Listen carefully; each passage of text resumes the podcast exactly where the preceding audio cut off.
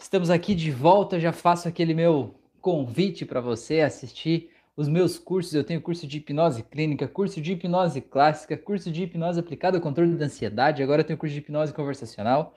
Uau, é muito curso, né? Muita coisa, né? Então seja bem-vindo aí a essa família, tá? Pesquisa aqui na descrição desse vídeo os links dos cursos para você acessar. Acesse as minhas auto-hipnoses aqui no YouTube. Tem mais de 86 auto-hipnoses hoje, mais várias meditações guiadas aí da Fran. Então, para você fazer processos de autoconhecimento, você mergulhar dentro de você mesmo, você ressignificar várias coisas que talvez estejam te impedindo de ter aquela vida plena que você sabe que você merece ter. Então, se você está aqui agora, seja muito bem-vindo. Se você está me ouvindo pelo Spotify ou pelo Deezer ou por alguma plataforma de streaming de áudio, vem participar comigo ao vivo toda segunda e quinta noite no YouTube às 9h36 da noite, tá bom?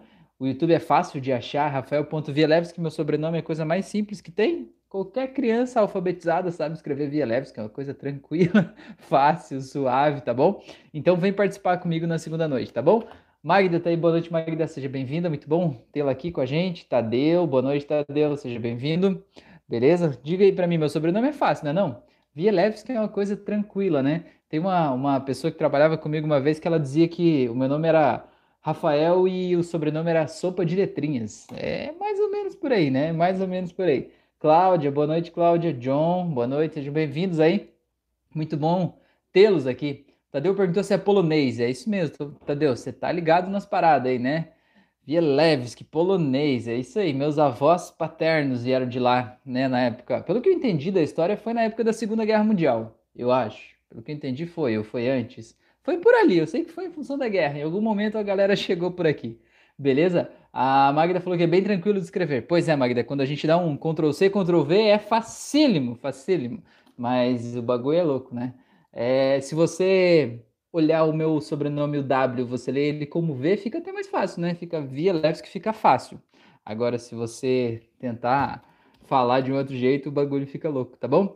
Gente, sejam bem-vindos aí, tá? Eu quero perguntar para vocês se vocês têm uma de assunto, de tema hoje, eu queria trazer um assunto aqui é, no começo, que alguém me mandou a respeito de uma terapia, né? Falou, Rafael, você conhece a terapia X? E eu não vou falar o nome da terapia aqui, né? Porque é um processo é, patenteado, enfim, de certa forma, assim, né? Mas eu queria falar os três pilares principais dessa terapia. Eu queria discutir um pouco com vocês é, como de certa forma assim a gente a gente cria embalagens novas para as mesmas coisas, né? Eu queria te, te, te falar um pouco desses três pilares, tá? É, então, se você tiver outro, outro sugestão de assunto, outro tema para mandar aí para a gente, manda aí, tá bom? Beleza? Belezura? Então tá. É, esse, esse processo terapêutico, né, dentro de um pacote complexo de coisas lá, mas os três pilares da terapia são o seguinte: olha só. O primeiro deles é o autodistanciamento. O segundo deles é a inversão direcional e o terceiro deles é a motivação para cura. Olha que nomes bonitos, não é? Parece que é um negócio diferente, né? Parece que é um negócio totalmente novo, assim, né? Autodistanciamento, inversão direcional. É legal, né? Palavras difíceis geralmente chamam a atenção da gente, tá? Mas eu quero falar um pouquinho disso, né? E de como essa terapia provavelmente ela vai ter uma eficácia realmente, porque esses pilares são os pilares base, né, da terapia, de qualquer processo terapêutico. Então, o que é esse autodistanciamento? É basicamente você ensinar a pessoa a entender que ela não é o estado onde ela está. Eu já falei isso em várias lives aqui, mas acho que é legal, né? Sobre uma outra perspectiva, sobre um outro olhar. Então, por exemplo, a pessoa ela está se sentindo triste, certo? Ela está num estado de tristeza. O que isso, dependendo do tempo que ela ficar aí, dependendo da, do, dos outros agravantes externos, pode ser diagnosticado como estado de depressão, certo? É, mas a tristeza é um estado, a tristeza não é quem a pessoa é. O problema é que às vezes a gente se identifica com esse estado e a gente acha que a gente é aquilo ali, certo? Então, por exemplo, é, a tristeza é o estado que você entra e você pode ser, por exemplo, aqui, ó, a tristeza tá aqui, certo? O Rafael tá aqui. Eu posso eventualmente acontecer alguma coisa na minha vida que me faça sentir triste. E aí eu posso mergulhar dentro desse estado e aí eu vou estar triste mas eu não sou a tristeza, porque a tristeza é o estado e não eu. Em algum momento eu posso sair desse estado, entende? O estado continua existindo lá, mas eu não estou dentro dele, como se fosse uma roupa que eu vestisse. Só que às vezes a gente fica tanto tempo vestindo aquela roupa que a gente acha que a gente é aquela roupa e que a gente não consegue viver sem ela, tá bom? Então o autodistanciamento é você saber sair do estado, você se observar, você poder se olhar de fora e você perceber que você é diferente daquilo ali, né? Você não nasceu dentro daquele estado, né? Você não é associado com aquilo ali, mas é a gente se dissociar, né? Na hipnose a gente chama isso de dissociação. Você se dissociar daquele estado e ver, opa, tudo bem, o estado tá lá e eu tô aqui, mas nós não somos a mesma coisa. Beleza? Deixa eu ver o que mais vocês falaram aqui. É, vamos ver, vamos ver, tá? A Magda falou, sério, não sabia, acho que é a respeito do do, da, dos meus avós, né, terem vindo lá da, da Polônia, né, isso aí. O John falou, quais os princípios básicos para um atendimento online? Beleza, John, deixa eu terminar isso que eu comecei aqui, mas eu já vou já vou para esse aqui, para atendimento online, beleza? John, você já é terapeuta? Você já trabalha com atendimento online? Você está começando agora? Você trabalha com terapia presencial e está migrando para o mundo online? Me conta um pouco sobre você, para eu entender certinho qual que é essa tua dúvida e poder falar um pouco sobre isso, né, de uma forma mais eficiente, tá bom? A Cláudia falou: mapa não é o território. Exatamente, Cláudia, exatamente. Carol tá aí, boa noite, Carol, seja bem-vinda. A Fran falou: pessoal, lembra de deixar o like. Pois é, gente, coloca o like, dedinho pra cima aí. Se puder, compartilhe essa, essa live aqui agora em algum lugar aí, sabe? Facebook, sei lá, um grupo de WhatsApp, não sei. De alguma forma você vai ajudar esse conteúdo a chegar a mais pessoas, tá bom? E assim a gente consegue espalhar um pouco mais de autoconhecimento, a gente consegue é, levar um pouco mais de entendimento sobre a hipnose, sobre a mente humana, né? E vocês sabem que o nosso conteúdo aqui é legal, a gente fala de vários assuntos. E o fato de você colocar o, o teu dedinho para cima aí, o teu curtir, acaba ajudando o YouTube a entregar essa live para mais gente e acaba ajudando você também a receber mais conteúdos de valor como esse aí no teu YouTube, porque o YouTube entende que isso é importante para você, beleza? Valeu! Gemas do Brasil, boa noite, tudo bem? Dilva Vialeves, olha, minha mãe tá aí hoje, olha só que orgulho, hein? Valeu, boa noite. Tadeu falou, depois fala sobre autoimagem. Então vamos já colocar aqui, ó. Autoimagem. Belezura. Esse foi o Tadeu que pediu. Fechou. Tadeu, beleza. Bora lá. A Magda falou: Estou em fuga nas terapias. Pensei que eu não permitia a hipnose, mas agora vejo que no momento estou fugindo de todas. Pois é, será que está fugindo da terapia, Magda? Ou você está fugindo da resolução do problema que está dentro de você, né? Porque ninguém te muda, né? Os processos, os profissionais, seja o que for, eles podem te conduzir para uma mudança. Mas é você que tem que querer. E já, já, aproveitando essa deixa, eu vou te falar dessa terapia que eu comecei a falar. Tem três pilares, né? Eu já vou te falar do terceiro pilar, você já vai entender o que está rolando aqui, tá bom? É, a Cláudia falou: Dou like antes de abrir o chat, dá uma força porque parece, porque merece. Valeu, valeu, muito obrigado, viu, Cláudio? O John falou: já faço atendimento presencial, mas meio inseguro no online. E você atende com hipnose, John? Atende com o que mais? Ou é hipnose? Como é que é? Alzanir falou: Olá, Rafael, sou eu, Alzanir, estou assistindo. Que legal, Alzanir, que bom que você está aqui. Até publiquei lá no grupo um depoimento do Alzanir, ele mandou para mim no, no, WhatsApp e eu publiquei lá no grupo. Bem legal, ele está fazendo hipnose lá, ajudando as pessoas lá. Muito legal, muito bom. Que bom que você está aí. Tá, então vamos voltar para esse processo terapia aí, né? Que, as, que, que, me mandaram tem três, três pilares, certo? O primeiro pilar, então, é o autodistanciamento. É basicamente a gente se dissociar do problema, a gente perceber que o problema existe, mas eu não sou o problema. Por exemplo, eu dei o exemplo da tristeza, mas eu vou dar um outro exemplo que é o exemplo da raiva. Você pode estar com raiva, mas você não é a raiva. E às vezes a gente se identifica, sabe? Tipo, a gente se identifica com aquele estado emocional. Acontecem coisas que fazem a gente se sentir injustiçado e essa injustiça faz a gente gerar raiva. E a gente diz assim: ai meu Deus, eu sou uma pessoa raivosa, eu vivo com raiva, eu tenho raiva, eu acordo com raiva, eu sou com raiva, né? Eu sou a raiva. Então, é, esse é o, o dissociamento. Você olhar e dizer: opa, não, tudo bem, a raiva tá lá, eu até posso passar vários momentos do meu dia lá vestindo essa roupa da raiva, mas essa roupa é uma coisa e eu sou uma coisa diferente, né? Somos dissociados, a gente poder olhar para raiva e dizer, raiva, beleza, está aí, tranquilo, de boa, beleza, fica na tua aí, deixa eu viver minha vida, tá bom? Beleza? O segundo aspecto, né, o segundo pilar desse processo terapêutico, eu achei o um nome bonito, ele chamou de inversão direcional. E o que, que é isso? Inversão direcional é basicamente vamos vir um pouco do Freud agora, para a gente entender um pouco da psique humana, para você entender o que, que, eles querem dizer aqui, né? É, segundo Freud, o nosso consciente, ele é fruto de uma série de mecanismos inconscientes, né, que acontecem programas que rodam no nosso subconsciente e trazem para nossa consciência uma interpretação da realidade, né? Então essa é a direção padrão, digamos assim. O nosso subconsciente analisa as coisas, toma decisões e o nosso consciente acata essas decisões, certo? Então essa inversão direcional é justamente você fazer o contrário, você levar a tua consciência para dentro do teu subconsciente, para você encontrar as respostas, para você entender o que está se passando aí dentro, né? Para você entender que programa está rodando no teu subconsciente. O que na hipnose a gente chama de transe hipnótico basicamente a gente acessar o subconsciente, encontrar as respostas que estão lá dentro, né? E não só encontrar as respostas, mas a gente poder modificar os arquivos que estão lá dentro, reescrever as histórias, né? Dessensibilizar os gatilhos que estão no subconsciente para que conscientemente a gente possa ter uma vida mais leve, mais tranquila, a gente não precisa lutar contra as coisas que vêm já engatilhadas do subconsciente, tá bom? Sobre isso eu acho legal falar uma coisa que muita gente me procura e, vem, e diz assim: Ai, porque eu estou sendo vítima do meu subconsciente. Eu pergunto aí, você é o que exatamente? Né? Você é vítima do, de você, afinal de contas? Porque assim, a, a nossa consciência é uma parte pequena de quem a gente é. Né? Se você olhar lá pelo viés da hipnose conversacional, do curso que eu dei semana passada, a tua consciência é o que você está vendo agora, né? Digamos que quem você é, todos os arquivos estão dentro da tua casa. E a tua consciência é o que você está vendo nesse momento, está sendo iluminado por uma luz de uma velhinha. Mas você não é só aquilo ali, você vai caminhando por essa casa e você vai ver várias coisas, certo?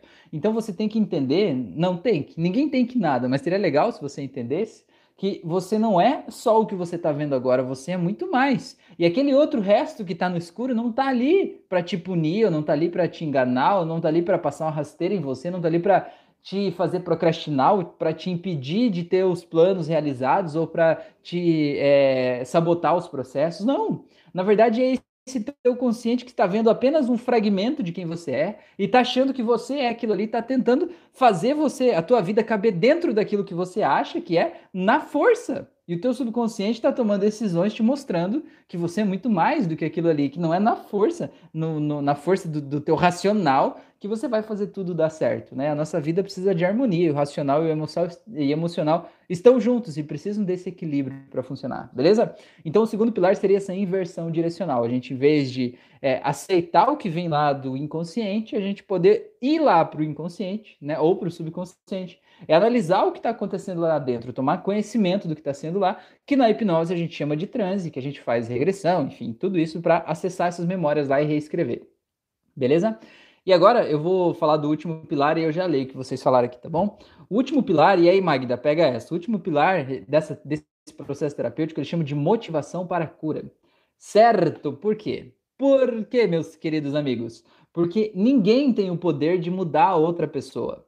A única coisa que a gente pode fazer é criar mecanismos, criar procedimentos, talvez até incentivar aquelas pessoas, mostrar para a pessoa que talvez com uma pequena mudança de atitude, de pensamento, no jeito que ela registra a história dela, ela pode ter uma grande mudança na realidade que ela está vivendo hoje. Mas ninguém pode mudar a vida do outro, entendeu? Então, a única coisa que a gente pode fazer, e que esse processo, nenhum dos pilares que esse processo se baseia, é você trabalhar a motivação da pessoa, para que ela realmente queira, por conta própria, mudar. Independente do que aconteceu no passado, independente do jeito que ela está registrando as histórias, independente de quando aquilo começou, independente de por que aquilo começou, você possa simplesmente querer sair de lá. Você querer entender que existe um processo, que existe um, um estado, digamos assim, que, que é o estado do problema, o estado de onde você quer sair, e você querer realmente desejar ardentemente, né, você enquanto pessoa, enquanto ser humano, desejar sair daquele estado. Porque se você se abraçar naquele estado e dizer assim, ah, estado querido, você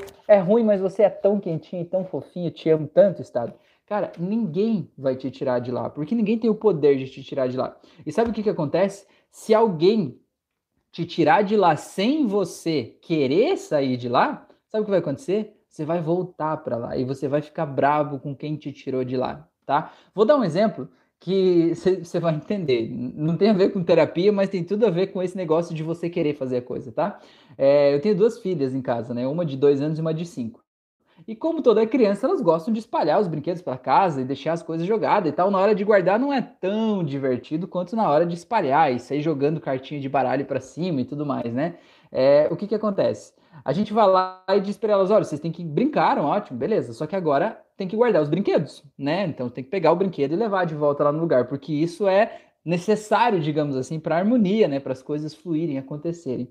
O que, que acontece se a gente não explica que ela tem que guardar o brinquedo, principalmente a maiorzinha de 5 anos, né? Se você não explica que ela tem que guardar o brinquedo, se você vai lá e guarda o brinquedo por ela, se você toma a atitude, né? E você resolve um problema que ela nem sabia que era um problema para ela, porque afinal de contas o brinquedo espalhado lá tá tudo bem, né? Você resolve o que, que vai acontecer, o que, que acontece? Você vai lá na melhor das boas intenções, pega o brinquedo que está jogado lá na sala, que ela podia cair, se espalhar, né? Guarda na gaveta de brinquedos, o que, que acontece?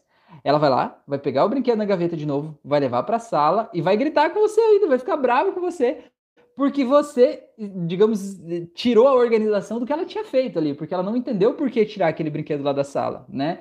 É, é basicamente isso. Quando a gente vai para um processo de terapia, a gente precisa querer, né? No caso, ela ter a ideia de por que, que é importante manter aquela casa organizada, por que, que é perigoso ter todos os brinquedos jogados lá no chão, né? Para que ela deseje manter as coisas organizadas, para que parta dela o desejo da mudança e ela mesma possa guardar os brinquedos. Então, esse caso, né, é, que nem a, Magda estava falando ali, de sabotar o processo de terapia, é muitas vezes assim, você quer ter um resultado diferente, você quer ter a casa organizada, mas você não está disposto a fazer a tua parte, de pegar aquele brinquedo que está lá no meio da sala e guardar ele na gaveta, porque eu terminei de brincar, e depois quando eu quiser brincar de novo, eu pego ele de novo né? E aí você vai para o processo e diz assim, olha, eu quero a minha casa organizada, mas eu quero que ninguém mexa nos meus brinquedos. Eu quero os meus brinquedos aqui desse jeito, assim, né?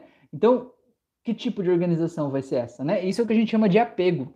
É, tem um cara que criou o processo de constelações familiares, que o nome dele é eu esqueci o nome dele. Se vocês lembrarem, comenta aqui para mim, né? O processo de constelações sistêmicas.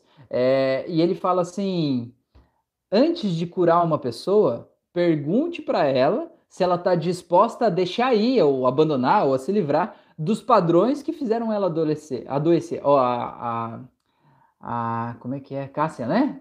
Empodera RJ é Cássia, né? Me lembra, me, me, me corrija se eu estiver errado. É Cássia? Meu Deus, eu sei que é com C, mas agora deu um branco aqui. Falou ali, o Bert Hellinger, é isso mesmo. Então, Bert Hellinger é o cara que criou as constelações sistêmicas. Cíntia, sabia que era com C? Desculpa, Cíntia, perdão, tá? É, Cíntia, é, então, é, ó, a Cláudia falou que essa frase já era do Heráclito. Olha só que legal. O Heráclito é verdade, é verdade, já era do Heráclito mesmo. Verdade, eu já tinha visto do Heráclito, faz sentido. Então, antes de curar uma pessoa, pergunte para ela se ela está disposta a se libertar dos padrões que fizeram ela adoecer. Porque se ela não estiver disposta a se libertar, não adianta, né? O nosso papel é levar a consciência para as pessoas, mas a gente não pode forçar ninguém à mudança. Cada um tem seu tempo. Às vezes o nosso papel na vida daquela pessoa é plantar uma semente, né, naquele jardim e esperar aquela semente germinar, esperar aquela semente florescer, para daí sim aquela semente gerar frutos. E, e, e, é muito comum. Eu vejo, eu e a Fran acontece bastante isso. A Fran, antes ela ficava muito brava com isso, agora ela tá mais de boas. Mas acontece muito. A gente fala com as pessoas, é, amigos às vezes, né? E a gente vai lá e fala um negócio e às vezes a pessoa ela não entende o que a gente falou. Às vezes não faz sentido, ou a pessoa não tá nem aí, sabe? Ou ela fica pensativa, mas tipo, é, eu entendo o que você falou, mas não, né? Fica com aquilo ali. Aí às vezes passam semanas, às vezes dias, às vezes meses, e aquelas pessoas vêm assim: meu, vocês não vão acreditar, mas eu entendi tal coisa. E o tal coisa era justamente o que a gente tinha dito alguns dias, meses atrás, sabe? Mas que não tinha feito sentido naquele contexto. Mas é a sementinha que ficou plantada lá dentro, aquela semente terminou no momento certo, sabe? No momento oportuno. Ou às vezes a pessoa diz assim: eu vi um vídeo de tal pessoa, e é uma outra pessoa que não tem nada a ver, né? E daí lá ele falou isso, isso, isso, e daí fez sentido. Fez sentido o que a gente tinha dito antes, né? Mas fez sentido porque aquele momento a pessoa estava preparada. E a pessoa só estava preparada para receber aquela mensagem naquele momento porque a sementinha foi plantada antes. Entende o que eu quero dizer? Então, nosso papel nem sempre é ir lá e pegar uma pessoa, tipo, ah, a pessoa tá lá no fundo do poço, vou pegar a pessoa e vou ajudar a melhorar a vida dela e trazer ela de um estado de depressão para a vida livre, leve de novo e tal. Nem sempre é isso, né? Isso é um pouco do nosso ego querer mostrar, olha aqui o poder do meu trabalho. Na verdade, às vezes uma conversa, às vezes é a gente realmente fazer a pessoa perceber o que que tá incomodando ali e aí ela vai lidar com isso do jeito dela. Alguns de jeito mais leve, alguns de jeito mais difícil. Mas nosso papel é trazer esse conhecimento, né? Pelo menos é o que eu vejo. Beleza? Então, para encerrar esse, esse aspecto aqui, né, que eu estou falando aqui, desse processo terapêutico, então os três pilares são autodistanciamento, que a gente chama na terapia de dissociação, Inversão direcional, que a gente chama de hipnose de transe, né? Que é você levar a tua consciência lá para o subconsciente, a gente ampliar o estado de consciência. E última, motivação para cura, para que a pessoa possa realmente querer passar por aquele processo, né? Que ela não se sinta forçada aquilo ali, beleza? Então, beleza, deixa eu ver o que mais vocês falaram aqui. É... O John falou que trabalha com hipnose, legal. A Cintia, então Cintia, muito bem. É, boa noite, Cintia Rezende. Valeu. Você até tinha colocado ali em cima, né, Cintia, o teu nome no começo ali, meu Deus, e depois eu não vi, mas beleza, vai lá, vamos lá. A Carol falou: tem uma dúvida, com pessoas auditivas têm mais tendência a ser racionais. Exato. Poderíamos dizer que as mais sinestésicas têm tendência a vitimismo e as visuais a serem autoritárias? Olha, eu acho que pode ser um pouco um pouco forte essa tua afirmação, Cláudia. As pessoas auditivas tendem a ser mais racionais. Isso é um ponto, né? É um ponto. Porque as pessoas auditivas elas tendem a meio que racionalizar o sentimento. Então elas não são assim tão sentimentais. E, tipo, eu ouvi uma coisa e daquilo que eu ouvi eu analiso o discurso do que me disseram e eu chego à minha conclusão se é A ou B, se é preto ou branco e acabou, né? Eu não, não levo muito nuances de entendimento assim, né? Porque é como se eu não lidasse, é como se eu olhasse o sentimento e olhasse de fora da piscina, sabe? O sentimento é a piscina, tá lá. Eu olho o sentimento, mas eu olho de fora, que eu entendo que esse sentimento, isso aqui é amor, isso aqui é tristeza, isso aqui é tal coisa, mas eu não entro lá não, eu fico aqui andando em volta, né?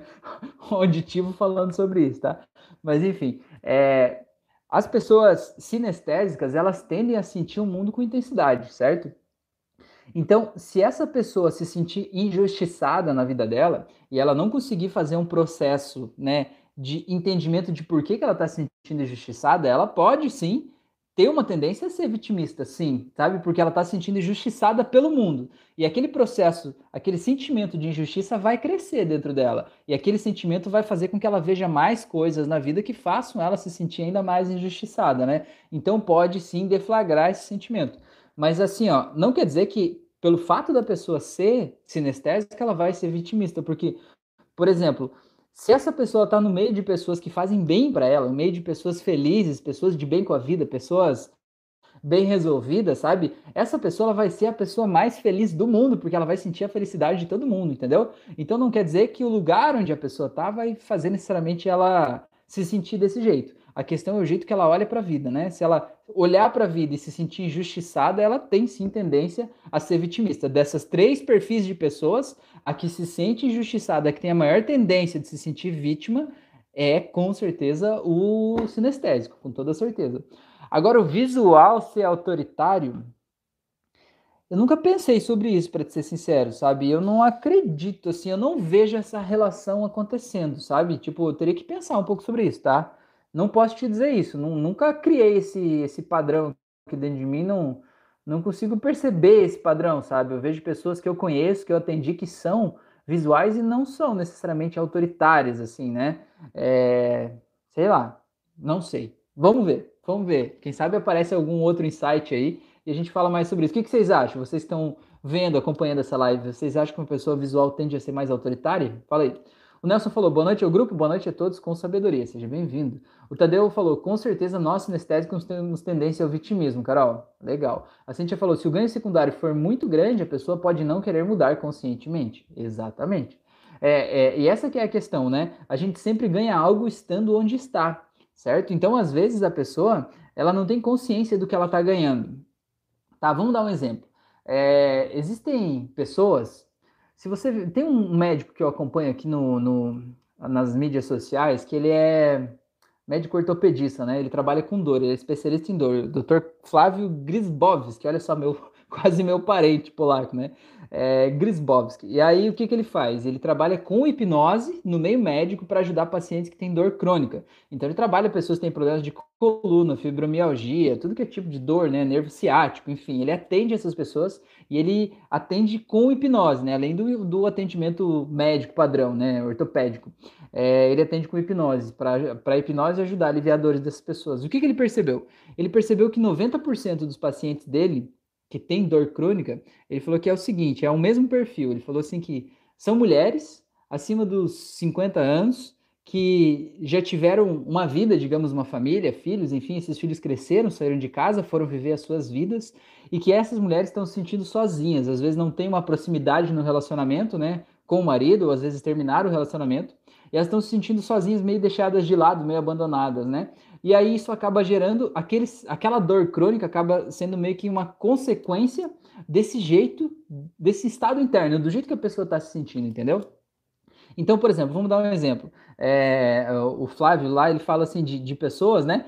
Que ela estava se sentindo sozinha. Aí, de repente, foi lá e teve um estado de depressão ou uma dor crônica aguda lá, muito forte, né? É, num, num, episódio específico lá, e naquele dia apareceu a família toda, apareceram os filhos, apareceram os netos, o marido passou a prestar mais atenção, todo mundo passou a prestar mais atenção. E essa pessoa percebeu que aquela dor fazia com que ela ganhasse a atenção da família, mesmo que ela não pense conscientemente, sabe? Quem sente uma dor crônica não está escolhendo sentir a dor conscientemente, não está dizendo, ah, eu vou ter fibromialgia aqui para que a minha família esteja perto de mim. Não, mas o fato dela ter a dor traz o ganho que é justamente ter a família perto. Então, às vezes, essas pessoas elas não estão preparadas para deixar a dor ir embora, porque junto com a dor ir embora, vai ter que meio que ressignificar, elas vão ter que meio que aceitar de uma forma um pouco mais presente a possibilidade de ficarem mais sozinhas, digamos assim, né? Aquela, já que a dor trouxe os familiares de volta, talvez a falta da dor possa deixar eles ir novamente, né? E deixar eles ir às vezes é muito forte, às vezes é muito pesado. Então, às vezes a dor, ela protege a dor ela cuida da gente, né? Então, é mais ou menos isso. Né? A Cintia estava falando, às vezes a pessoa, é, se o ganho secundário que ela tem com o problema for maior do que o desejo dela resolver o problema, ela vai continuar com o problema. Eu sempre digo assim que na nossa vida é como se tivesse uma balança, sabe? Tudo que a gente está vivendo é como se tivesse uma balança, dois lados. Desse lado aqui, ó, tá a minha dor tipo, seja uma dor física, seja uma dor emocional, o meu desejo de mudança. Eu tá aqui o que me incomoda, né? A minha depressão, a minha ansiedade, a minha crise de pânico, a minha, o meu problema financeiro, o meu problema de relacionamento, a minha raiva, é, o meu problema de saúde, o meu problema físico, o meu excesso de peso, o problema que eu quero livrar da minha vida tá aqui, certo? Aqui do outro lado tá o meu apego. O meu apego à vida atual, o meu apego às coisas do jeito que elas estão. O meu apego a continuar na zona de conforto, porque mudar envolve mudança, né? Mudar envolve mudança. Olha a frase redundante, né? Mas a gente tem um resultado diferente, a gente precisa fazer coisas diferentes. E fazer coisas diferentes é desafiador muitas vezes, entende? Então aqui é o meu desejo de mudança, né? O meu problema que eu quero mudar, que eu quero dar fim nele, e aqui é o meu apego a manter do jeito que tá. O que, que eu digo? Isso aqui é uma balança na, na nossa vida, sabe? Você só vai mudar quando esse problema, né? Quando o problema, a dor do problema for maior do que o teu desejo de mudança. Quando esse lado da balança pesar assim, ó, porque aqui ficou mais pesado e desceu o pratinho da balança, né? Então, o problema doeu mais do que o teu apego à situação atual. Quando a dor tiver maior do que teu apego, quando a dor tiver maior do que teu preconceito, quando doeu o suficiente para você dizer assim, não importa o que precisar mudar, eu tô pronto para tirar isso da minha vida. Quando chegar nesse ponto, você está pronto para mudar.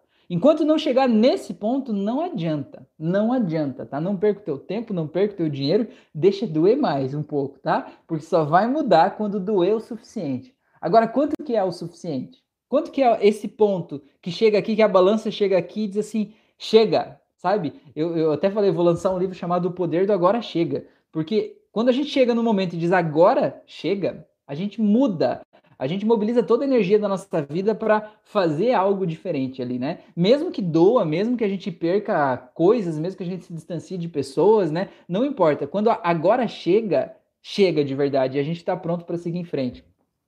Então, quando doeu o suficiente, a gente, se, a gente consegue mudar. E quanto que é o suficiente? Tem gente que consegue perceber uma coisa que é desagradável, perceber uma fala que é desagradável, perceber um processo que ela não gostou e ela dizer: Não, não gostei disso, não quero mais.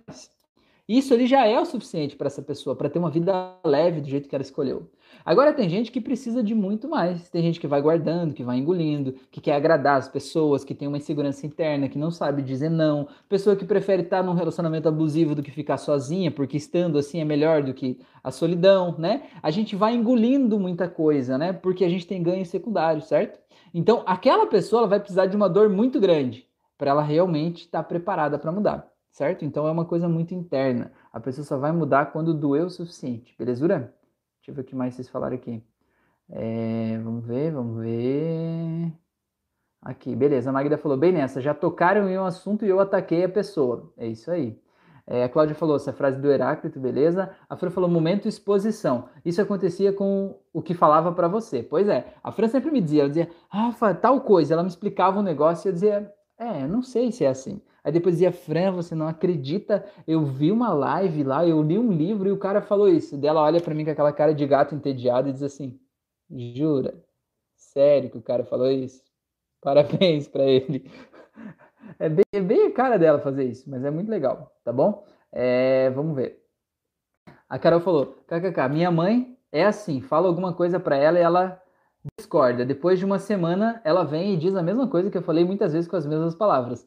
Pois é, Carol, então veja, veja só, né? Ela de alguma forma tá se sentindo num, num processo aí de que ela não tá querendo dar o braço a torcer de que o que você está falando está fazendo sentido para ela, mas está fazendo sentido. Então, simplesmente relaxe e entenda que esse é o processo dela, né? Que ela está no momento dela e que o teu processo de ajuda vai ser desse jeito, tá bom? A Cíntia falou, geralmente terapeuta é sinestésico, né? É... Olha, eu vejo assim, ó, eu não, não me considero uma pessoa sinestésica hoje. Eu me identifico muito mais com o auditivo. Só que eu percebo que eu desenvolvi isso ao longo do tempo, né? Eu desenvolvi a capacidade de sentir. Eu tive que aprender a ser educado, né? Uma educação emocional, que a gente não, não vem com fábrica, né? A gente não aprende isso na escola, geralmente a gente não sabe isso na família, né? Geralmente os nossos pais também não aprenderam isso, não sabem, né? A gente não sabe lidar com as nossas emoções, com as nossas frustrações.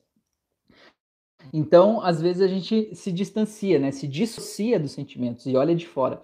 É, então, eu precisei aprender, mas eu vou te dizer assim que você ter a capacidade de ter empatia, de sentir o sentimento, de se colocar no lugar do outro, eu acho que, se eu puder dizer, eu acho que esse é o maior diferencial para qualquer terapeuta. Porque assim, você está guiando uma pessoa num processo de hipnose, por exemplo, e você seguir um protocolo, ler ali um, um texto, né, dizendo, guiando a pessoa num, num, passeio pela mente dela, é uma coisa. Agora, você olhar nos olhos da pessoa e você conseguir sentir o que aquela pessoa está sentindo e poder entrar lá no mundo dela e se olhar, né, olhar para o mundo dela a partir dos olhos dela mesma e sentir como ela está se sentindo faz toda a diferença. Porque você consegue achar portas lá de dentro que fazem sentido absolutamente para ela, né?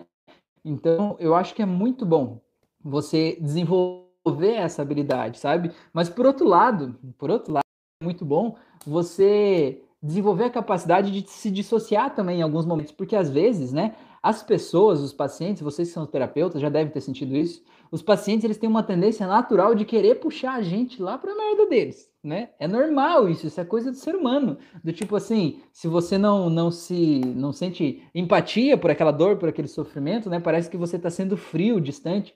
Mas se você entrar lá e se a pessoa não quiser sair de lá, sabe? A gente chama de ofurô de merda, né? Ofurô de merda é ofurô aquela banheira que tem hidromassagem, mas que é feita de merda. Aí você sabe que o paciente teu sabe que aquilo não é para ele, ele sabe que aquilo tá fazendo mal para ele, que uma hora ele vai ter que sair de lá, mas agora, por enquanto, tá quentinho, né? Tá gostoso, faz uma borbulhazinha nas costas aqui, eu vou ficar mais. E o teu paciente, ele vai tentar te puxar para lá, que nem a Magda mesmo falou agora há pouco, né? Quantas vezes a pessoa me disse alguma coisa e eu fiquei com raiva e ataquei a pessoa, né?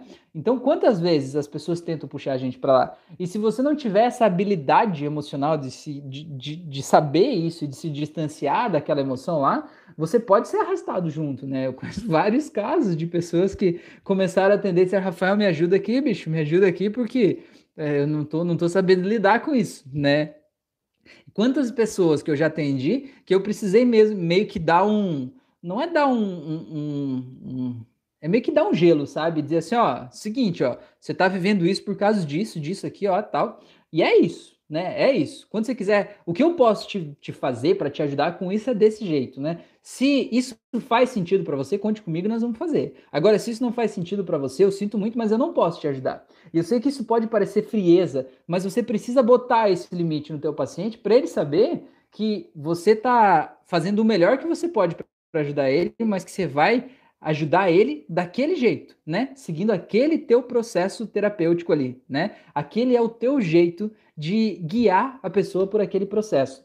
E isso é muito muito importante você ter esse limite, sabe? É muito importante você ter esse limite para que você possa botar esse limite e não ser arrastado com as pessoas lá para dentro, né? A Fran conta aí, tem uma história que é o caranguejo, né? Acho que é a síndrome do caranguejo, que se você coloca o... Acho que é caranguejo, me conta aí, Fran, se eu falei, se não for isso. É, que se você colocar o caranguejo numa panela lá e eles começarem a ferver, se você tentar sair da panela, um caranguejo tentar sair, os outros puxam ele de volta, né? Não, vem aqui, vamos, vamos ficar junto, mano. Fica, que isso, não vai sair daqui, né? Então você tem que ter um pouco dessa é, essa frieza, saber se distanciar um pouco para você também não se envolver naquele processo todo ali, né? E saber que cada um tem o seu momento e saber que se aquele paciente teu decidiu, ele viu que ele precisava mudar, ele decidiu continuar lá apegado àquilo que que está causando a dor para ele, é um direito dele, sabe? Vamos dizer que você está atendendo uma pessoa pessoa que vive um relacionamento abusivo, um relacionamento onde tem agressão verbal, agressão física, sabe? Onde tem um monte de coisa. E você vai lá, trata, empodera a pessoa, faz a pessoa perceber o quanto aquele relacionamento abusivo, o quanto aquilo é doentio, o quanto aquela outra pessoa está menosprezando, ridicularizando, rebaixando ela, né, ou ele, quanto está diminuindo a autoestima daquela pessoa, quanta dor aquela pessoa está causando na outra, né? Você fazer ela ver tudo isso e ainda assim a pessoa escolher ficar lá naquele relacionamento, você tem que ter a clareza de que aquilo é uma opção da pessoa, sabe? E que não depende de você, você não pode viver a vida pelo outro, você não pode escolher pelo outro, né? Então é mais ou menos isso, você tem que ter empatia, mergulhar lá e ver a partir da pessoa o que que está impedindo ela de tomar as melhores decisões, ajudar ela a entender o que ela precisa entender, sair de lá, né? Mas se a pessoa escolher voltar ou ficar lá, tá tudo bem, Todo mundo tem o livre-arbítrio justamente por isso, né? Deus que é Deus diz que você tem o livre-arbítrio para decidir por tua própria conta o que você vai fazer da tua vida. Agora você que é terapeuta vai querer tomar você a decisão do que teu paciente vai fazer? Não é assim, né? Então é importante também saber se dissociar para a gente não sofrer, né? Belezura? É... Tá, vamos lá. A, a Cintia falou, amei o poder do agora chega, já passei por isso. Exatamente, legal. A Carol falou, percebi que sou muito sinestésico e desde criança sempre percebi a dor e os problemas das pessoas e sentir uma vontade grande de ajudar. Por isso estou muito apaixonado pela hipnoterapia. Carol, você já é uma hipnoterapeuta formada pela vida, menina. Vamos fazer o curso aí, vamos vamos começar a ajudar as pessoas a canalizar todo esse teu dom aí para uma coisa positiva, não é verdade? É, eu, eu, vejo assim, ó, que a gente tem uma, uma, cada pessoa tem uma tendência natural, alguma coisa, né? Eu vejo eu, antes mesmo de, de entrar nesse processo de terapia, as pessoas me procuravam e começavam a contar as suas desgraças da vida para mim, né? Sempre foi uma coisa, e eu ficava pensando, por que que essa pessoa tá me contando isso, né? Tipo, do nada, as pessoas chegavam, ah, porque aconteceu tal coisa, e começavam a contar desgraça e chorar, e eu dizia, meu Deus, por que isso, né? Por que tá contando para mim? Eu nem conheço essa pessoa direito, né? É, e o que que acontece? É um, sei lá, as pessoas entendem, né? A gente sabe, sente aonde a gente pode se abrir, o que a gente pode falar, o que a gente pode fazer. E, e era uma coisa meio natal minha, isso sempre foi, né, das pessoas se abrirem. A questão é que antes eu não sabia que isso podia ser canalizado para uma coisa positiva como um processo de terapia. Então eu via como um problema, né? Eu via assim, meu Deus, as pessoas ficam me enchendo de porcaria, aí parece que as pessoas querem me fazer mal, né? Querem despejar suas merdas em cima de mim, coisa do tipo. Mas é um jeito de olhar. E outro jeito é você poder canalizar isso para uma coisa positiva, não é? E o processo de terapia é uma coisa muito legal, quem sabe aí né, Carol, pode te ajudar a, a, a canalizar essa energia para uma coisa boa, né? Esse negócio das pessoas me contarem as coisas eu acho muito incrível. Eu acho muito incrível. É, tem pessoas que eu vou atender e, e, a minha sessão é de, sei lá, duas horas, né? Então, na primeira hora é uma conversa que eu faço, né? A gente de anamnese para entender os problemas da pessoa. E eu acho muito incrível que eu começo a conversar com a pessoa e aí eu, eu vou fazendo perguntas, né? Porque afinal de contas eu tô ali para isso, eu não tô ali só para uma conversa fiada, né? Eu tô ali para a gente ah, entender o que tá passando lá e resolver o problema da pessoa, né? Eu vou perguntando, de repente a pessoa diz assim, Rafael, e olha, não é um, nem dois, nem três, é muitos pacientes chegam assim, Rafael, vou te contar uma coisa, Rafael, que eu nunca contei para ninguém. Né? Ninguém sabe disso aqui, eu nunca contei para nenhuma pessoa. Tem gente que chega e diz assim, Rafael, vou te contar uma coisa, faz 10 anos que eu faço terapia toda semana. E eu nunca falei para o meu terapeuta, para minha terapeuta, isso aqui que eu vou te contar agora. E eu acho incrível isso, sabe? Tipo, uma coisa, não sei, é uma confiança, né? De alguma forma, assim, que as pessoas se abrem e contam detalhes, às vezes, que nem elas tinham coragem de olhar para aquele detalhe na vida delas e elas se sentem à vontade para falar comigo. Então, eu vejo que isso é uma coisa que é meio natural, meio instintiva e meio desenvolvida, né? Então, talvez você já tenha isso naturalmente aí, né, Carol, dentro de você, e talvez você possa estar tá vendo isso como um problema, justamente o que é a tua maior arma, né, a tua maior é, ferramenta de transformar as pessoas, entendeu? Pode ser uma coisa incrível, quem sabe? Será que não? O cara falou, quero muito ler esse livro, me avisa quando publicar. Pois é, legal. A Fran falou que é o caranguejo, César, César Romera, muito bem, seja bem-vindo aí, meu amigo. Falou, e eu posso desenvolver a visualização também, pois tenho dificuldade com visualização na hipnose. César, pode sim, cara, pode sim. É, desenvolver o lado visual, né? Você está falando. César, uma coisa que é interessante você perceber é que assim, ó, se você imaginar, se eu disser para você assim, é, imagina o caminho aí da tua casa até o teu trabalho. Imagine que você não trabalha em home office, né? Mas se, da tua casa até o centro da cidade, sei lá. É, você, embora não tenha uma imagem fotográfica disso, você vai criar na tua mente esse caminho. Você vai imaginar, embora você não, não veja uma foto desse caminho, você vai ter a imaginação de por onde é que você vai, qual é o caminho, né? E cada pessoa tem essa visualização de um jeito.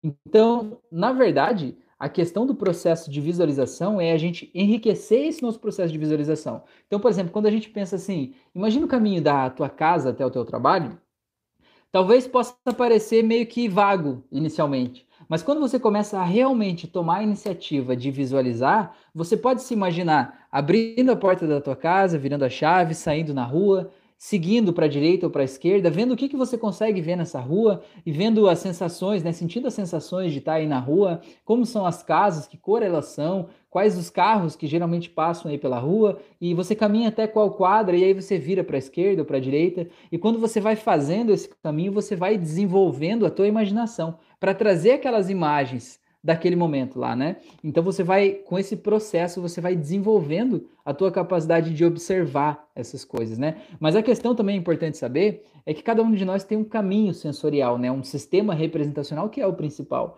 E às vezes a gente tem o sinestésico, por exemplo, muito aflorado. E o visual não é bem a nossa praia, né? E às vezes a gente fica lutando achando que a gente tem um defeito porque a gente não vê aquilo ali, quando na verdade a gente só tem um canal diferente. É que nem aquela história de se você julgar um peixe pela capacidade dele subir em árvores, né, é, ele vai se achar incapaz, não é verdade? Porque no final das contas não é essa a habilidade do peixe. Nem por isso ele é menos pior, né, do que ninguém. Na verdade ele é diferente apenas, né? Mais ou menos por aí.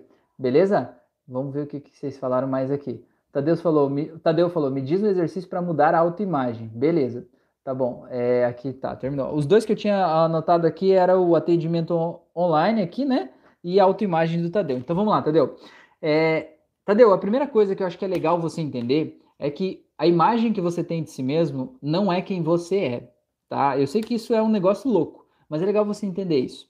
É, imagina aí, por exemplo, uma pessoa que você conhece, seja teu pai, tua mãe, companheiro, companheira, não sei, filho, sei lá, alguém que você conhece.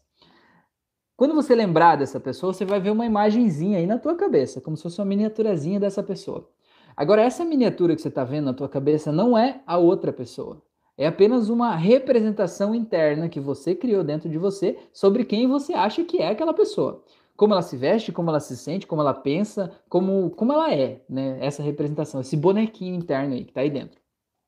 Então, quando você olha para a pessoa de verdade lá fora, você não vê a pessoa. Você vê essa representação interna, né? E você vai ver aquela pessoa a partir dessa representação interna, como se essa representação fosse um filtro, né? A PNL fala que são os filtros da omissão, distorção e generalização. Você vai editar o mundo externo, os eventos que vêm lá de fora, com base nessa imagenzinha que você tem aí dentro, certo? Para fazer a realidade caber dentro do teu mapa de mundo. Certo? Muito bem o que, que acontece? A imagem que você tem de si mesmo, Tadeu, não é a verdade. A imagem que você tem de si mesmo é apenas um holograma, uma figurinha, né? um bonequinho que você criou sobre si mesmo de quem você acha que você é.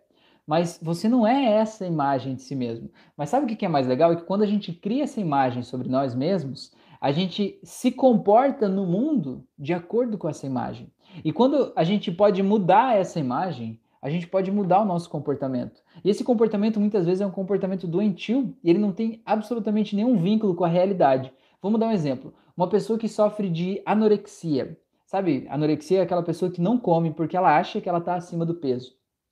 E muitas vezes a anorexia está ligada também à bulimia, né? Que é a pessoa que vomita depois de comer. É... Por que a pessoa é, anoréxica não come. E você vê imagens, né? As pessoas são muito magras, tem aqueles ossos até que ficam para fora, né? Assim, de tão forte, né? Tão magro. Mas a pessoa se sente gorda, a pessoa se sente acima do peso, se sente obesa de verdade, né? E qualquer outro cidadão no mundo que olhe para aquela pessoa e diga assim: Meu Deus, você é obeso? Não faz sentido. E se você disser assim, você não é obeso, você é super magra, a pessoa vai dizer, você está mentindo para mim. É porque você não está vendo o que eu vejo, você está querendo me enganar, entende? E isso é um exemplo clássico de como a gente distorce o mundo externo para caber dentro da nossa representação interna. Então, aquela pessoa magricela, né, magérrima que você está vendo lá, ela tem uma representação interna dela mesmo, que é no mundo interno dela cabeça dela é uma extremamente gorda, acima do peso, muito, muito grande, e que realmente não pode comer mais nada, porque senão vai explodir, sei lá, vai ter um problema de saúde até, enfim. É, e aí, essa distorção da autoimagem gera muito problema dentro da gente. Então, o que a gente pode fazer, que a hipnose faz de um jeito muito forte, é a gente mudar e manipular essa nossa autoimagem. Só que, por que, que eu estou te falando isso, Tadeu? Porque você pode fazer qualquer processo de terapia que edite essa tua autoimagem mas você precisa entender que você não é a imagem que você tem hoje. Porque se você não entender isso, você vai ficar apegado a essa imagem, você vai achar que você é ela. E qualquer processo de terapia que editar essa autoimagem, no final das contas, você não vai deixar ele ter eficácia e eficiência, porque você vai estar apegado àquela imagem inicial. Você pode editar e vai pensar: não, tudo bem, eu estou vendo numa imagem editada que eu posso ser mais saudável, mais magro, mais feliz, mais próspero, posso ser diferente. Mas eu, na vida real, de verdade, de verdade, não sou assim, eu sou desse jeito. E é isso que eu quero te dizer. O eu sou desse jeito não é real. É uma representação mental que você criou. Isso que é a nossa autoimagem. Como que a gente criou essa representação mental? A partir das experiências que a gente viveu, a partir dos, dos traumas que a gente passou, a partir da construção e consolidação da nossa identidade a partir das coisas que nos disseram, a partir do jeito que a gente era tratado pelos nossos pais na nossa primeira infância, pelo jeito que a gente enfrentou as nossos, nossas, é, os nossos problemas ali da adolescência, sabe? É, por exemplo, vou, tem uma, uma pessoa que eu atendi que ela tinha uma crise de, de identidade e olha só o que que era, ela era uma menina, uma menina normal, linda, assim, né? Tinha, sei lá, os seus 13, 14 anos, e ela foi falar com o menino e ela estava conversando com o menino e o menino do nada disse assim: Olha, é, eu queria ficar com você, mas eu não posso porque você é muito feia. Cara, ninguém perguntou a opinião dele, entende? Só que ele falou aquilo de um jeito que para ele fazia sentido no mundo dele. Dizer isso: Olha, eu queria ficar com você, mas você é muito feia. E ela registrou aquilo como uma verdade, porque como que a gente cria uma crença dentro da gente? A gente cria de duas formas por impacto emocional ou repetição. Impacto emocional é um negócio desse, tipo, a menina de 13 anos já tem todos os conflitos da, da adolescência, né? Houve uma merda dessa de um cara, né? Que, de quem ela tava gostando, né? Ela foi pega emocionalmente desprevenida. Foi um impacto tão grande que aquela frase, né? De você é muito feia, acabou entrando como uma verdade. E o que, que acontece com as crenças? As crenças, elas se elas trabalham para elas se manter dentro da gente, né? A crença ela não aceita ser contrariada, ela não aceita ser batida de frente, né? A crença ela mobiliza todo o sistema para se retroalimentar. É que, é que nem eu dou o exemplo de crença, que é o time de futebol. Ah, por exemplo, ah, eu torço para o Corinthians lá, né? Não, o Corinthians é o melhor time do mundo. Vai dizer para um corintiano que o Flamengo é melhor, né? Vai dizer que o Flamengo é o melhor time do mundo para ele né? Não, não existe a possibilidade dele aceitar isso. E não tem nenhum argumento lógico, racional, plausível que justifique. Aquilo é uma crença. Tipo, não, eu gosto desse time, para mim esse time é melhor, e acabou. Eu não aceito discutir isso, né? É assim com futebol, é assim com religião, muitas vezes é assim com política, né? Vai convencer um nesse momento político que a gente está vivendo, alguém que apoia um lado, que o outro lado está certo. Vai mexer nesse vespeiro para você ver se faz algum sentido os argumentos. Não tem argumento nenhum, né? Porque no final das contas é uma crença, isso que é uma crença. Então, quando a gente cria as nossas crenças, a gente acha que a gente é daquele jeito, que a gente vai ser assim para sempre.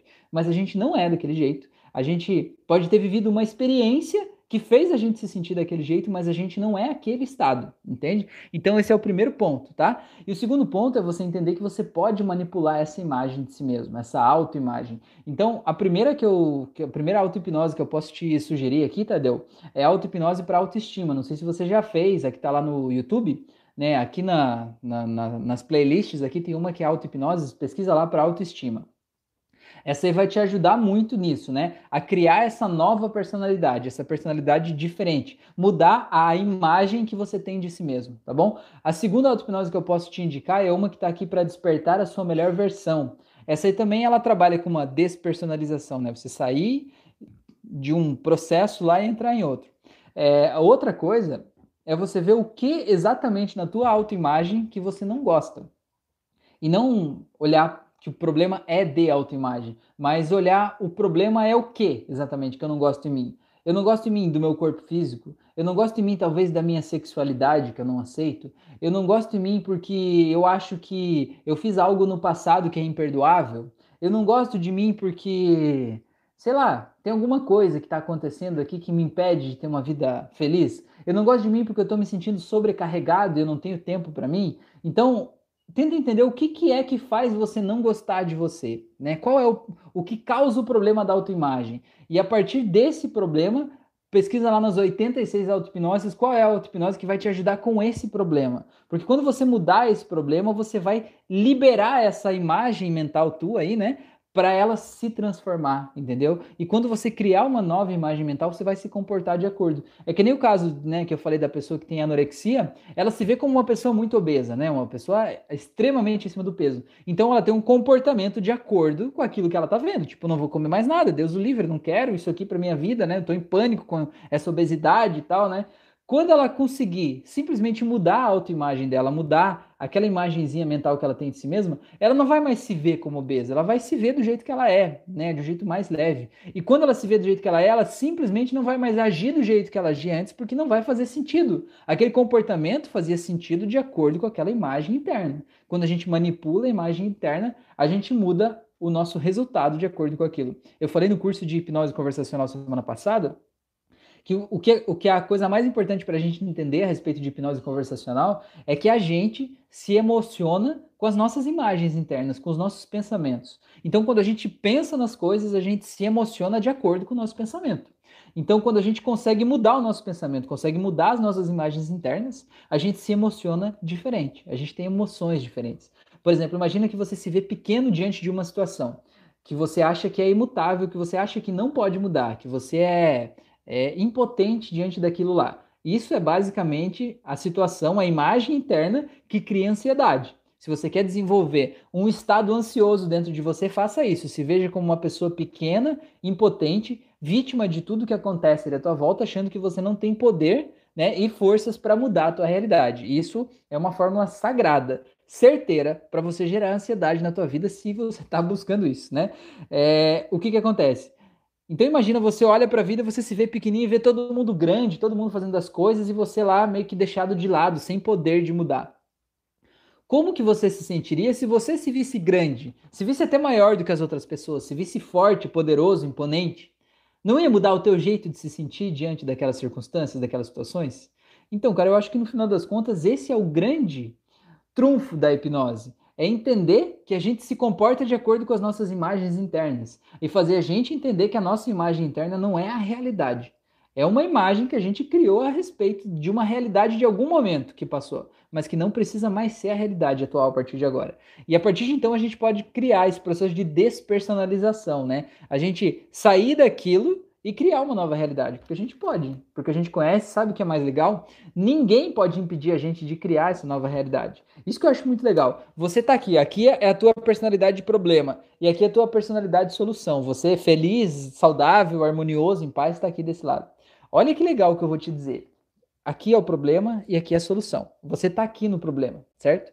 Ninguém, anota isso aí, anota no caderninho, escreve atrás da mão, escreve no espelho do banheiro aí de batom, ó. Ninguém vai poder te tirar daqui e te colocar aqui. Ninguém no mundo tem o poder de fazer isso. As pessoas podem te ajudar a perceber que esse outro lado é possível também. As pessoas podem te pegar pela mão e te guiar nesse caminho, né? As pessoas podem te mostrar esse caminho. Mas ninguém no mundo tem o poder de te pegar daqui e te colocar aqui. Por mais que te ame, por mais que tenha poder sobre você, ninguém pode fazer isso, entendeu? Mas olha o que é mais legal. Ninguém também pode te impedir de fazer isso. Olha que legal. Ninguém pode te tirar daqui e te colocar aqui. Mas ninguém também pode te impedir de sair daqui e vir aqui. Ninguém. A única pessoa que pode te impedir de sair daqui e vir para cá é você mesmo. Então, no final das contas, o autoconhecimento É a coisa mais empoderadora porque é pelo autoconhecimento que você vai entender o que dentro de você está te impedindo de sair daqui e vir para cá. E quando você entender isso, você vai entender que não é o teu subconsciente te sabotando, não são forças ocultas do mal que estão aí querendo que você não viva a tua vida, querendo te manter preso a padrões, enfim. Não é nada disso é, você está ganhando algo com aquele padrão que mesmo que você ache que é negativo, ele é positivo. E o teu autoconhecimento que vai te fazer entender o que, que você está tendo de positivo ali, e aí você vai poder desapegar daquilo ali, né? Simplesmente se libertar e criar uma nova realidade. Belezura? Então ninguém pode te fazer por você e também ninguém pode te impedir. Belezura? Vamos lá.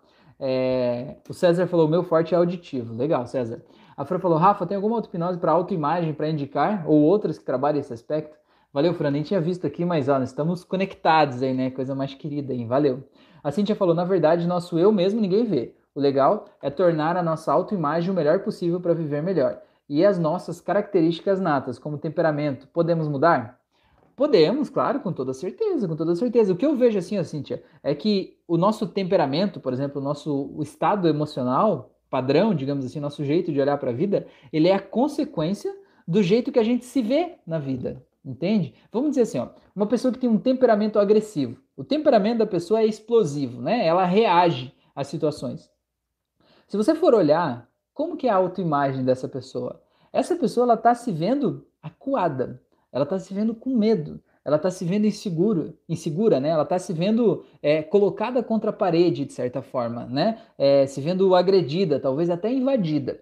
E aí ela está se sentindo assim na vida como um todo. Não é que as pessoas estejam fazendo isso com ela, mas ela está se sentindo assim. Talvez em algum momento lá no passado alguém fez isso e ela ainda não curou aquele trauma. E aquele estado emocional, ela ficou presa àquele estado como se ela fosse aquele estado. Lembra que eu comecei falando, né? O estado é uma coisa e você pode estar no estado e sair do estado. Você não é o estado, entendeu?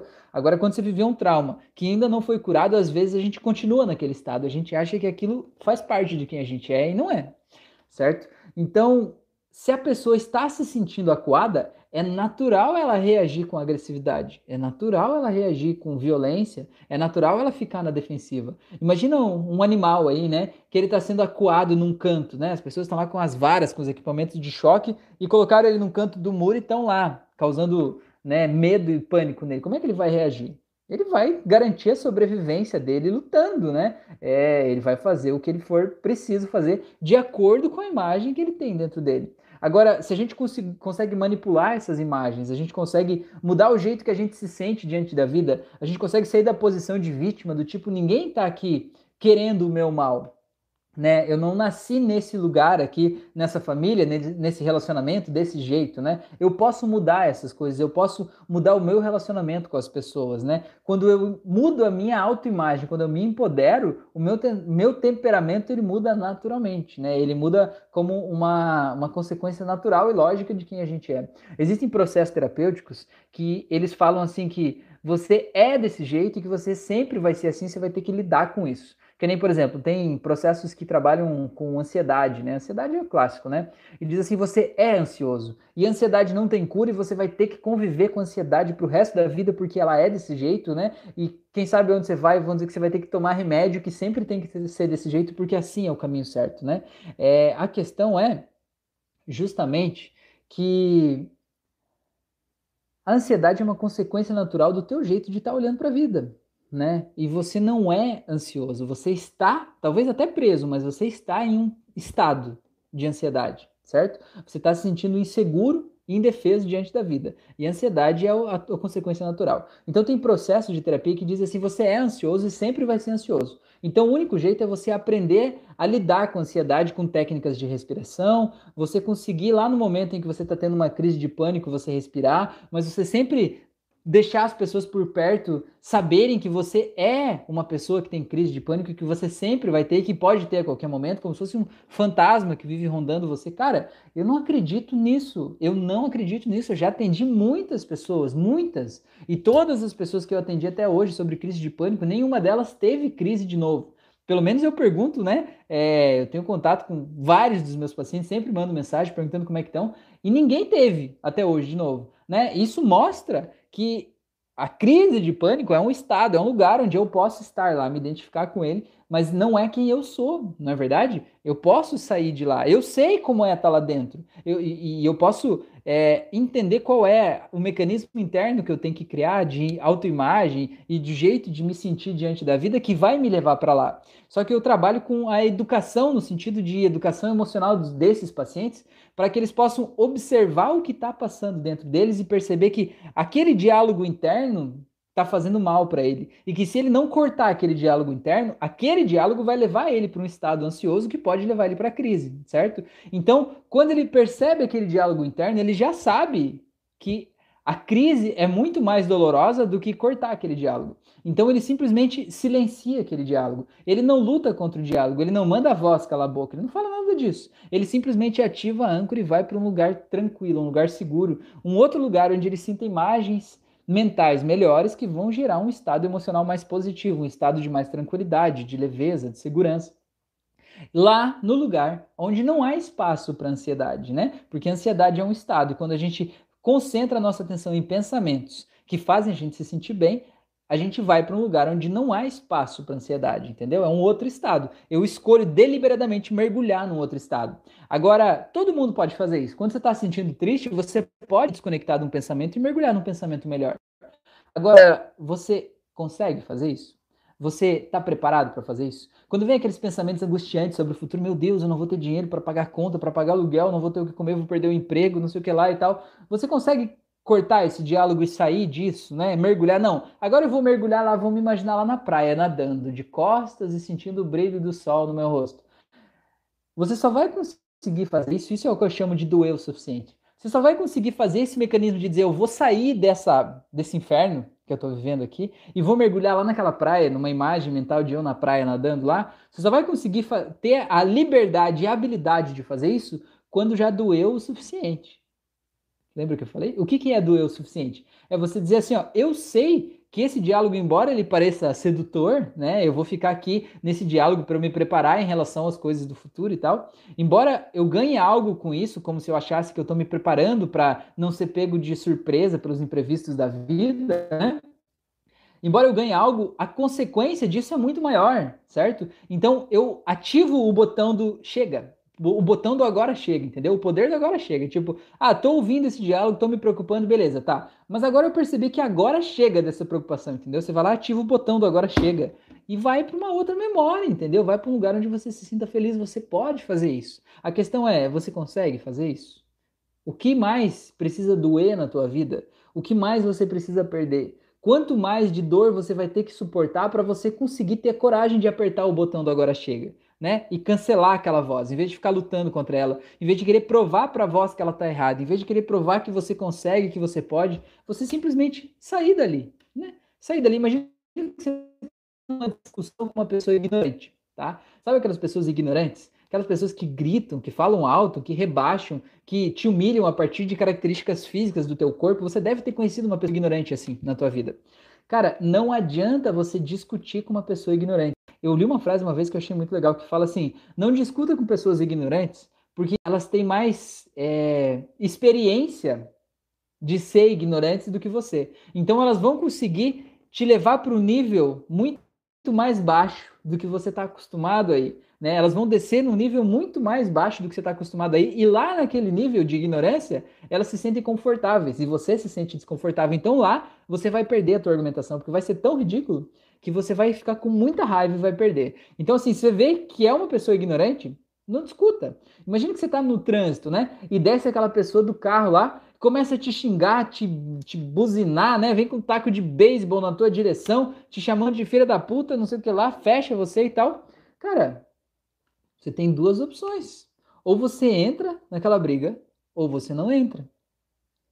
Às vezes é assim com a nossa vida e com os nossos pensamentos, né? Ah, aquele pensamento, aquela vozinha que está ali dentro é o cara ignorante com o taco de beisebol lá, né? E a gente precisa ter muita coragem muitas vezes para deixar ele falando sozinho e não lutar contra ele, não querer provar que ele está errado, não querer provar que eu estou certo, entendeu? Simplesmente sair dali, pegar o carro, virar, pegar uma outra rua e ir embora, seguir, escolher a tua paz interior em vez de escolher você querer provar para as pessoas que os outros estão errados e que você está certo, né? Aí você vai dizer, ai, Rafael, mas eu não posso sair daquela cena porque senão a pessoa vai achar que ela está certa, vai achar que eu sou uma pessoa é, ruim, que eu tentei machucar ele no trânsito ou algo do tipo, eu vou te dizer seis letras para você. Foda-se. Foda-se o que a pessoa pensa sobre você, não importa o que a pessoa pensa sobre você, é um problema dela. Você não tem o direito, a habilidade o poder de mudar o que a pessoa pensa sobre você. Quanto mais você se esforçar para mudar o que a pessoa pensa sobre você, mais ela vai achar que ela tá certa. Sabe o exemplo assim de quando você vê aquela pessoa que bebeu demais e a pessoa ela começa a querer andar bem certinho em cima da linha, tipo assim, eu vou andar bem retinho para as pessoas não perceberem que eu tô bêbado. Você já viu disso? Eu vou fazer bem certinho para ninguém perceber que eu tô bêbado. E as pessoas percebem que ele tá bêbado porque ele tá se esforçando demais para andar retinho. Se ele simplesmente levantasse e caminhasse normalmente, ninguém ia prestar atenção.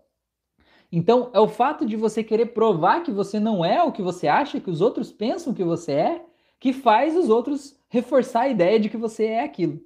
Fez sentido, não?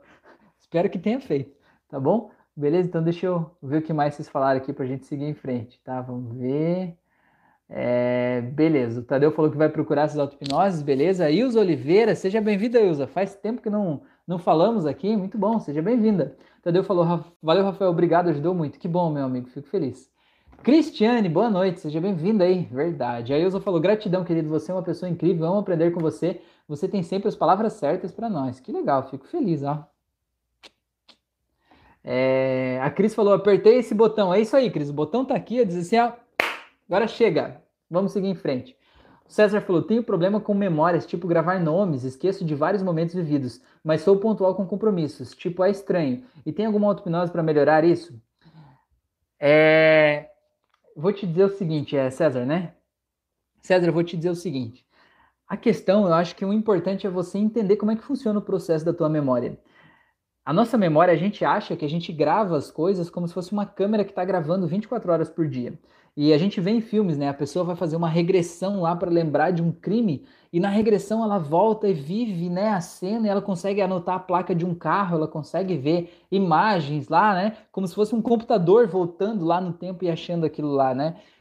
Não é assim que funciona. A gente não guarda as nossas, a gente não guarda tudo que a gente viveu, tá? Vou te dar um exemplo agora. Imagina aí o que, que você comeu no café da tarde da, da terça-feira, dia 3 de fevereiro de 2002. Eu nem sei se era terça-feira, dia 3 de fevereiro de 2002. Mas enfim, se 3 de fevereiro não for um dia importante para você, você provavelmente não vai lembrar do que você comeu no café da tarde, né? Porque isso é, é humanamente impossível a gente guardar tudo dentro da gente. É biologicamente é, faz parte da nossa evolução a gente libertar coisas que não são importantes pra gente, né? Você não vai lembrar do que você comeu naquele dia se não for um dia importante para você. Agora, se você, se eu te perguntar o que que você comeu no café da tarde do teu aniversário de 5 anos ou de 10 anos, se esse foi um momento importante para você, se a família estava reunida, talvez você se lembre. Talvez você se lembre de como era o bolo, talvez você se lembre do personagem que estava lá em cima do bolo, talvez você se lembre de detalhes, talvez você lembre até da roupa que você está usando, né? Por quê? Porque a emoção daquele momento fez a tua memória guardar aqueles fatos, aquelas lembranças. Ele ativou um gatilho de, de guardar aquilo, certo? Então, é a nossa emoção que ativa a nossa memória. Então, assim, sabe que tem câmeras de segurança que gravam 24 horas por dia, mas tem um outro tipo de câmera de segurança que ela só grava quando tem movimento. Tipo, ela fica parada lá, ligada, fica aparecendo a imagem no monitor, mas ela não fica registrando, ela não fica gravando aquelas imagens. Ela só grava quando tem um movimento. Quando alguém passa no corredor, quando um cachorro passa ali, quando algo se mexe, aí ela grava, certo? Entenda o movimento na tua vida como as tuas emoções. Você está olhando tudo e está vendo 24 horas por dia, mas você só está gravando o que mexe com as tuas emoções. E você só vai guardar dentro de você o que mexer profundamente com você, o que for realmente importante no teu mundo aí dentro. Então, é, é por isso que muitas vezes a gente passa por várias coisas no nosso dia e que a gente simplesmente não lembra porque elas não mexeram com as nossas emoções, elas não ficaram arquivadas ali dentro da gente, tá? Então isso é um ponto importante, a gente não achar que isso é um defeito nosso, a gente não lembrar de coisas que passaram. É porque aquelas coisas não foram importantes naquele momento, daquele jeito, elas não emocionaram a gente. Então é como se elas não tivessem ativado o movimento para a câmera gravar, guardar aquilo na nossa memória. O segundo ponto é que você precisa entender que existem memórias diferentes, não existe só uma memória dentro da gente. A gente tem uma memória operacional, a gente tem uma memória de trabalho, a gente tem uma memória de curta duração, que ela dura só alguns segundos, ela dura, se eu não me engano, são três ou quatro segundos, né? Essa memória de curta duração é essa memória que faz a gente criar sentido nas coisas. A gente vai criando essas imagens mentais a partir do que a gente está ouvindo, e essas imagens mentais vão criando significado para a gente. É uma memória super rápida. Seria o equivalente à memória RAM do celular, né? Ou a memória RAM do computador. É uma memória muito rápida, operacional. Existe a memória de curta duração, de média duração, de longa duração, existem espaços diferentes né, dentro da gente. O nosso cérebro, embora a neurociência estude muito ele, ainda é uma grande caixinha de surpresas, né? A gente é, cria várias teorias sobre isso, mas na verdade o, o, que acontece dentro da gente ainda é muito desconhecido. A gente está ainda muito longe de entender tudo que se passa aqui dentro. É que nem tipo o nascimento, a geração de uma criança, né? É, a ciência pode comprovar exatamente vários aspectos que interferem no desenvolvimento do embrião até virar um feto. Mas ninguém sabe, no final das contas, o que faz aquele embrião começar a crescer e virar um feto, né? Ninguém sabe como que aquele processo todo acontece. A gente sabe que acontece, né? É mais ou menos isso. Então, assim, ó, para você entender isso, né? Para você não achar que, que isso é um problema, é, existe uma memória que é a memória permanente. A memória permanente existe a memória temporária tudo que você está vendo, ouvindo, que eu estou te explicando, você está criando imagens mentais, você está guardando nessa memória temporária, o que você está vendo aqui, tudo que você está aprendendo ao longo do teu dia. O que, que vai acontecer? Quando você dorme e você atinge o estado de sono REM, REM é aquele que os olhos ficam mexendo de um lado para o outro, assim, sabe? É, chama Rapid Eye Movement, né, do inglês. É, quando você está naquele estado que é o sono mais profundo, que é o sono REM, o que, que acontece? O que, que você está fazendo com aquele movimento dos olhos? Você está arquivando, você está olhando todas as memórias do dia e está vendo, bom, essa memória eu devo guardar ou não? Não, essa memória eu vou guardar, jogo fora. Essa memória eu devo guardar? Vou guardar essa memória. Então, deixa eu ver aqui na estante onde é que eu vou guardar essa memória. Ah, aqui junto com essas coisas, guardei lá. Ah, essa aqui que eu vivi hoje, faz sentido isso? Eu vou guardar na minha base de conhecimentos? Não vou guardar? Vou descartar isso aqui? Não, não. Essa coisa que o Rafael falou na live foi bonitinho na hora que ele falou, mas isso não se aplica à minha vida. Beleza, você joga fora. É assim que funciona.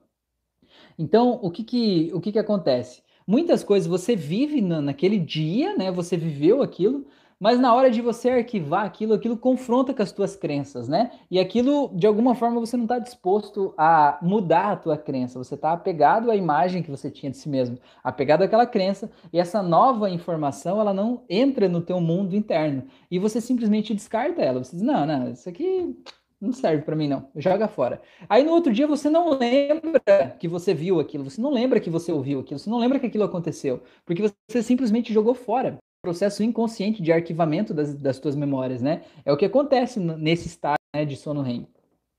É, uma outra coisa que é importante você saber também é que a nossa memória ela é compartimentada. Vou contar uma história para você da época que eu trabalhava na TV. Eu já contei aqui na live, mas eu vou contar de novo, né, para você também entender esse processo. Quando eu trabalhava na TV, eu fazia pelo menos três matérias por dia. Em cada matéria eu entrevistava no mínimo três pessoas, certo? Meu Deus, tá coçando meu nariz, né? Minha nossa, acho que tem a ver com essa memória aí. É... Eu entrevistava três pessoas por dia, né? No mínimo. É, então, veja, três matérias, três pessoas em cada matéria. Dava nove pessoas que eu entrevistava por dia. Certo? É, em cada, cada uma dessas pessoas eu gravava no mínimo duas respostas, do tipo, pegava o microfone, fazia uma pergunta e a pessoa respondia essa pergunta. Eu fazia uma outra pergunta, a pessoa respondia essa pergunta. Então eu tinha gravado na fita lá, né, no, no vídeo, duas respostas de cada pessoa. Veja bem, eram nove pessoas, duas respostas de cada pessoa, estamos falando de 18 respostas. Essa resposta, a pessoa ela não dá só uma resposta. Muitas vezes você faz uma pergunta, aí você põe o microfone e a pessoa fica um minuto, dois minutos falando, falando, falando, falando, falando, né? Não é uma resposta objetiva que você possa pegar. Então eu tinha 18 respostas gravadas no mínimo, é, e eu tinha a passagem, que é aquela hora que o repórter aparece no vídeo de meu corpo gravando, falando uma ou duas frases ali, meio que para provar que ele estava naquele lugar. E além disso, eu tinha que saber todas as imagens que o cinegrafista fez. Então, enquanto eu estava falando com a pessoa, eu tinha que olhar com o rabo de olho e ver o que o cinegrafista estava filmando, se tinha imagem, se não tinha, do que, que ele estava fazendo, para na hora que eu ia escrever a matéria, escrever a matéria é, é basicamente colocar sentido em tudo aquilo que eu gravei, todas as respostas, a passagem, é, dar sentido para aquele conjunto e, e, e, dar a arte final, digamos assim, né? A, a versão final que a pessoa vai ver na TV no dia seguinte. E aí, quando eu ia gravar, tem um texto que a gente chama de off, que é um texto em que aparece a voz do repórter, mas não aparece a cara dele, tá aparecendo outras imagens, as imagens que foram feitas lá no dia, né? Esse off é o texto que cria o sentido e que vai conectando as respostas, conectando a passagem, vai é, dando o encaminhamento daquela matéria, né? O sentido que você quer passar para ela. Então, veja bem, eu chegava. O, ideal na vida real que a gente aprende na faculdade, na vida real não, a vida imaginária, ensino na faculdade, é que assim, você faz uma matéria e você vai lá e escreve o off, você já estrutura aquela matéria, coloca as respostas das pessoas e fica tudo lindo. Mas na vida real, bicho, não é assim não. Na vida real eu saía da TV, eu já chegava lá, já saía atrasado, porque no horário que eu começava a trabalhar na TV, o pessoal que marcava a matéria para mim já marcava naquele horário uma entrevista numa cidade 20 quilômetros distante, ou seja, eu já saía atrasado de casa, né? Já saía atrasado da primeira matéria já. É, e aí era o dia inteiro aquela loucura, tentando escrever na coxa, no carro ali e tal, e não tinha tempo de fazer. Então, quando eu chegava na TV no fim do dia, eu tinha todas aquelas 18 respostas das pessoas ali, né? Tinha essas passagens, eu tinha tudo que a pessoa me falou que não estava gravado, eu tinha tudo que eu estudei sobre aquele assunto para compor o sentido, eu tinha na minha cabeça toda a imagem de tudo que o cinegrafista fez, e tudo aquilo fazia todo sentido para mim. Eu ia lá e dizia assim: tá, agora eu vou fazer a matéria X. Eu tinha claramente a imagem, que é como se eu pegasse uma gafetinha da minha mente e puxasse tudo que eu vivi lá naquela matéria, naquele lugar. Eu escrevi a matéria, eu sabia exatamente tudo o que a pessoa falou. Eu sabia no, no áudio do, do entrevistado, eu dizia assim: ah, coloca da hora que ele disse tal coisa até a hora que ele disse tal coisa. Eu sabia as frases que ele falou, palavra por palavra, a cadência, como se ele pudesse estar revivendo aquele momento, sabia tudo. E eu escrevi a matéria, né? Com todos os detalhes, sabia tudo, não precisava rever fita, não precisava ouvir a entrevista de novo, não precisava nada. Eu sempre soube com clareza de detalhes. Ia lá, escrevia a matéria, gravava o off, que é a hora que você pega o microfone e grava o teu texto, que vai aparecer só a voz sem a tua imagem, né? Deixava a fita com aquela minha matéria editada certinha lá para o editor editar no dia seguinte, né? Colocar, estruturar aquela matéria e colocá-la no ar no dia seguinte. Das minhas três matérias, no mínimo, às vezes eu fazia cinco, já fiz até sete matérias num dia só, então você vê que aquele 18 vai muito além disso, né? E sempre soube tudo. Aí o que, que acontecia? Na TV onde eu trabalhava, na recepção tinha um relógio ponto biométrico. Sabe o que, que você põe o dedinho assim? Você põe o dedinho e ele faz pip. Cara, parece que aquele pip daquele relógio ponto era a minha senha, cara. Eu não sei como é que pode. Eu chegava na recepção e eu chegava lá e eu sabia tudo. Eu acabei de escrever as matérias, eu sabia tudo o que aconteceu, né? Onde é que eu fui, o que as pessoas falaram, eu sabia todas as nuances de todos os detalhes.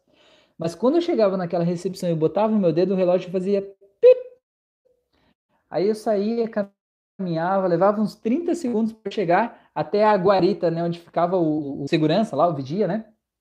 Quando eu chegava na guarita, o vigia dizia assim: "E aí, Rafael, tudo bem? Fez matéria sobre o que hoje?" Eu olhava para ele e eu não lembrava. Eu não lembrava nem onde é que eu fui. Eu não lembrava quem que eu entrevistei. Eu não lembrava sobre o que a gente falou. Eu não lembrava de nada. O que eu sentia é que, como se na hora que eu botasse o dedinho naquele relógio ponto, é como se fizesse assim na minha memória, fizesse assim, ó e jogasse tudo aquilo fora, cara. É um negócio muito louco. Aí eu chegava em casa e a Fran dizia assim: E aí, Rafa, fez matéria do que hoje? Eu dizia: Não sei. E não é uma vontade, eu não lembrava mesmo, sabe? Eu não lembrava. E chegava a ser curioso a ponto de no outro dia eu ver o jornal e eu ver a minha matéria no jornal e eu dizer: Nossa, eu falei isso? eu não lembrava que eu falei isso, sabe? Eu vi a passagem que é aquela hora que eu aparecia no, no vídeo segurando o microfone e dizia: Caramba, eu falei isso mesmo, né? Que curioso, não lembrava. Cara, e é um negócio muito louco como funciona a nossa memória. Agora imagina como seria a minha vida se eu guardasse todas aquelas informações aqui, eu trouxesse para minha memória permanente tudo o que todo mundo falou a todo momento, né? Todos os lugares que eu fui, todas as imagens que o cinegrafista fez, ia ser insustentável. Então, é uma medida de sobrevivência do nosso corpo eliminar o que não é mais importante. Tipo assim, ó, é importante que eu lembre disso até aqui. Cheguei aqui, usei isso. É que nem na escola, quando os professores fazem aquelas provas de decoreba, sabe? Aquelas provas que eles ficam cobrando que você saiba os termos técnicos de um negócio X lá. Ou que você saiba o dia de aniversário do João Pedro II lá. Sei lá, cara, que me importa saber isso, bicho, né? É, quem foi que assinou o Tratado X lá? Cara, não faz diferença, já foi, que bom que ele assinou, já era, né?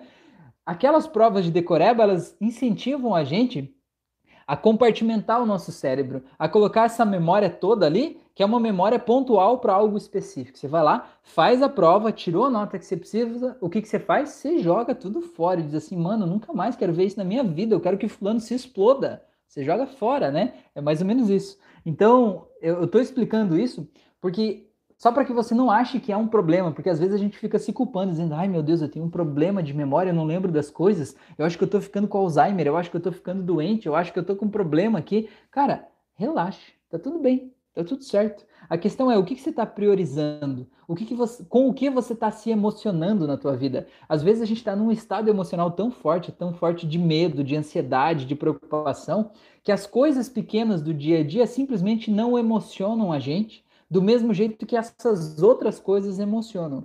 E como lembra que eu falei, o nosso cérebro guarda só o que emociona a gente. Então você está guardando o que está te emocionando mais. O que está te emocionando mais no dia a dia? Às vezes as coisas pequenas do dia a dia ficam pequenas, ficam insignificantes diante de medos muito maiores. Então, às vezes, esses medos maiores é que estão prejudicando a tua memória, porque na hora de arquivar as coisas lá na hora do sono REM, as coisas pequenas do dia a dia, o teu cérebro olha e diz assim: não, isso aqui não é importante, vou jogar fora.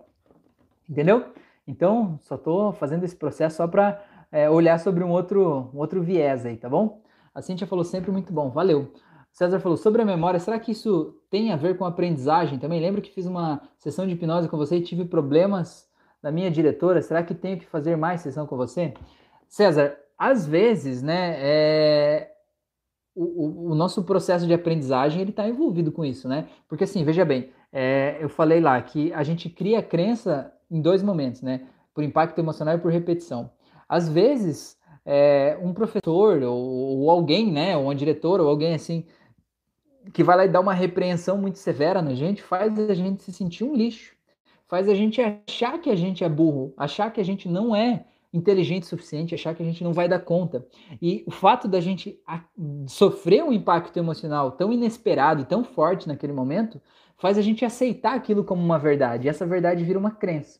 E lembra que eu falei que a crença não aceita ser contrariada. É que nem o, o corintiano lá. Alguém vir tentar convencer ele que o Flamengo é melhor. Simplesmente é, é tão absurdo que não faz sentido.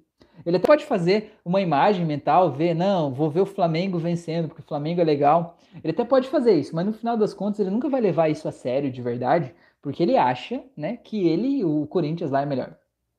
Então, esse é o caso, né? Às vezes aquele impacto emocional, por mais que é, a gente já tratou, ressignificou lá naquela sessão, às vezes ficou disso ainda, né? Daquela crença, daquela crença enraizada no momento. Às vezes você soltou a dor daquele momento, mas às vezes a crença ela ficou tanto tempo impregnada aí dentro que é como se fosse aquele estado. Lembra? O estado está aqui e eu estou aqui. Então, às vezes na sessão, por exemplo, aqui o estado eu sou burro, né? Que foi criado a partir daquela cena lá do passado. Esse é o estado eu sou burro, eu não sou inteligente, eu não consigo fazer as coisas. E eu vivi a minha vida inteira aqui dentro desse estado, certo? E aí lá na sessão a gente consegue entender por que, que esse estado está aqui e consegue te tirar desse estado. Mas às vezes, pelo processo né, normal, natural do ciclo da vida, às vezes outros gatilhos que não foram tratados naquele dia, naquela sessão única, às vezes trazem a gente de volta a esse estado. E quando a gente volta para esse estado, a gente se identifica com ele de novo e a gente diz assim: Sabe que eu acho que eu sou burro mesmo, né? Aquele negócio que eu fiquei fora desse estado, ele foi só uma viagem da minha cabeça, ele foi só um momento, ele não é a realidade em si, né? Então, às vezes é legal a gente fazer processos, né? Da gente sair de volta daquele estado e a gente perceber que aquilo é um estado, mas eu não sou aquilo. Eu tenho certeza que você não tem nenhum problema de memória, de aprendizagem, você não é não tem nenhum problema mental e pode desencanar disso, tá? Pode criar essa nova personalidade e mergulhar nela. Faz aquela auto-hipnose ali, César, para despertar a sua melhor versão. E nessa sua melhor versão, coloca aí que você lembra das coisas com facilidade, que você é inteligente, que você é, consegue lembrar de tudo que você quiser, né? E mergulha nessa tua nova versão e ativa bem aquela âncora que essa auto-hipnose vai te entregar e usa essa âncora ao longo do teu dia. Sempre que você, por algum motivo, alguma coisa te fizesse sentir assim, ah, eu acho que eu não... isso que eu fiz não foi uma coisa muito inteligente, ou que eu tô com um problema de memória, de algo assim, né? Ativa a âncora e diz, opa, não, aquilo foi uma coisa pontual, mas eu não sou desse jeito. Porque sabe qual é o problema de quando a gente acredita que a gente é daquele jeito? Quando a gente acredita, a gente se comporta de acordo. E quando a gente se comporta de acordo, a gente faz acontecer na nossa vida coisas que reforçam aquela crença, não é verdade? E quando as coisas a, a, acontecem de acordo com o que a gente pensava, de acordo com a crença, a crença ela se retroalimenta. Existe um looping da crença, né? Eu acredito, aí eu me eu penso de acordo com o que eu acredito. E o meu comportamento é de acordo com o que eu penso, né? Eu me comporto de acordo com o que eu penso, certo? E de acordo com o que eu me comporto, eu tenho resultados. E esse resultado na vida, ele reforça a minha crença.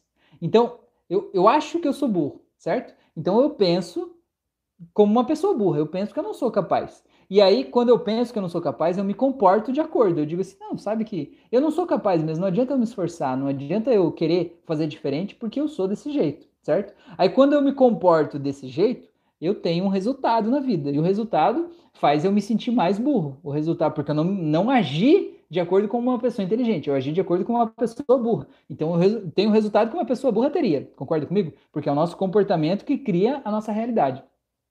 E quando eu tenho essa, essa coisa que aconteceu na minha vida materializada, que faz eu me sentir burro, reforça a minha crença e diz assim, viu, você é burro mesmo, não adianta você querer ficar tentando achar que você não é. Isso fortalece o teu pensamento, que fortalece o teu comportamento, que fortalece o resultado e vira um ciclo vicioso, entendeu? Então, do mesmo jeito que existe esse ciclo vicioso negativo, você pode criar um novo ciclo vicioso positivo. Você pode criar uma nova personalidade positiva e dizer eu sou inteligente. E aí você pensar de acordo com uma pessoa inteligente, pensar como eu pensaria se eu fosse inteligente, mesmo que você ache que isso ainda é dissociado de você. Ah, eu pensaria que isso vai dar certo, eu pensaria que eu consigo, eu pensaria que eu lembro, eu pensaria que eu sou bom.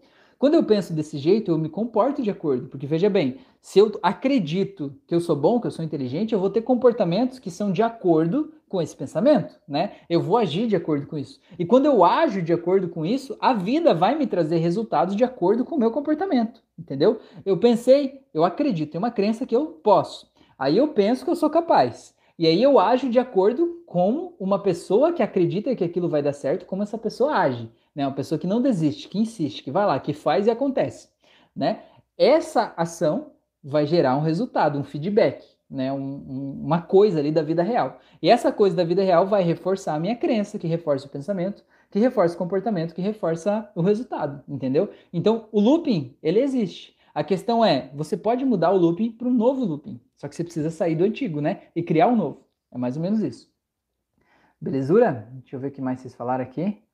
É, tá, beleza, não, por enquanto era isso, tá bom? Deixa eu perguntar uma coisa, quem tinha perguntado sobre o atendimento da sessão online, tá aí ainda não? Eu falo aqui agora, senão a gente fala na próxima, me conta aí o que, que vocês pensam sobre isso. É, essa questão da autoimagem ficou clara até aqui? Tem algum ponto que eu é, não, não, não expliquei, algum ponto que eu deixei em aberto? Tem alguma questão que esse assunto trouxe que, que de alguma forma precisa de um maior esclarecimento? Tem um outro aspecto que vocês querem falar sobre isso?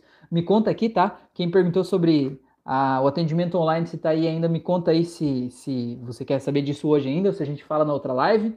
Conta aí para mim, senão nós já vamos encerrando aqui uma hora e meia já de live. Que coisa mais linda, hein? Cada vez mais, mais assuntos, hein? Cada vez mais profundo. Muito bom, sou muito feliz de tê-los aqui comigo nessa família linda que nós formamos, tá bom?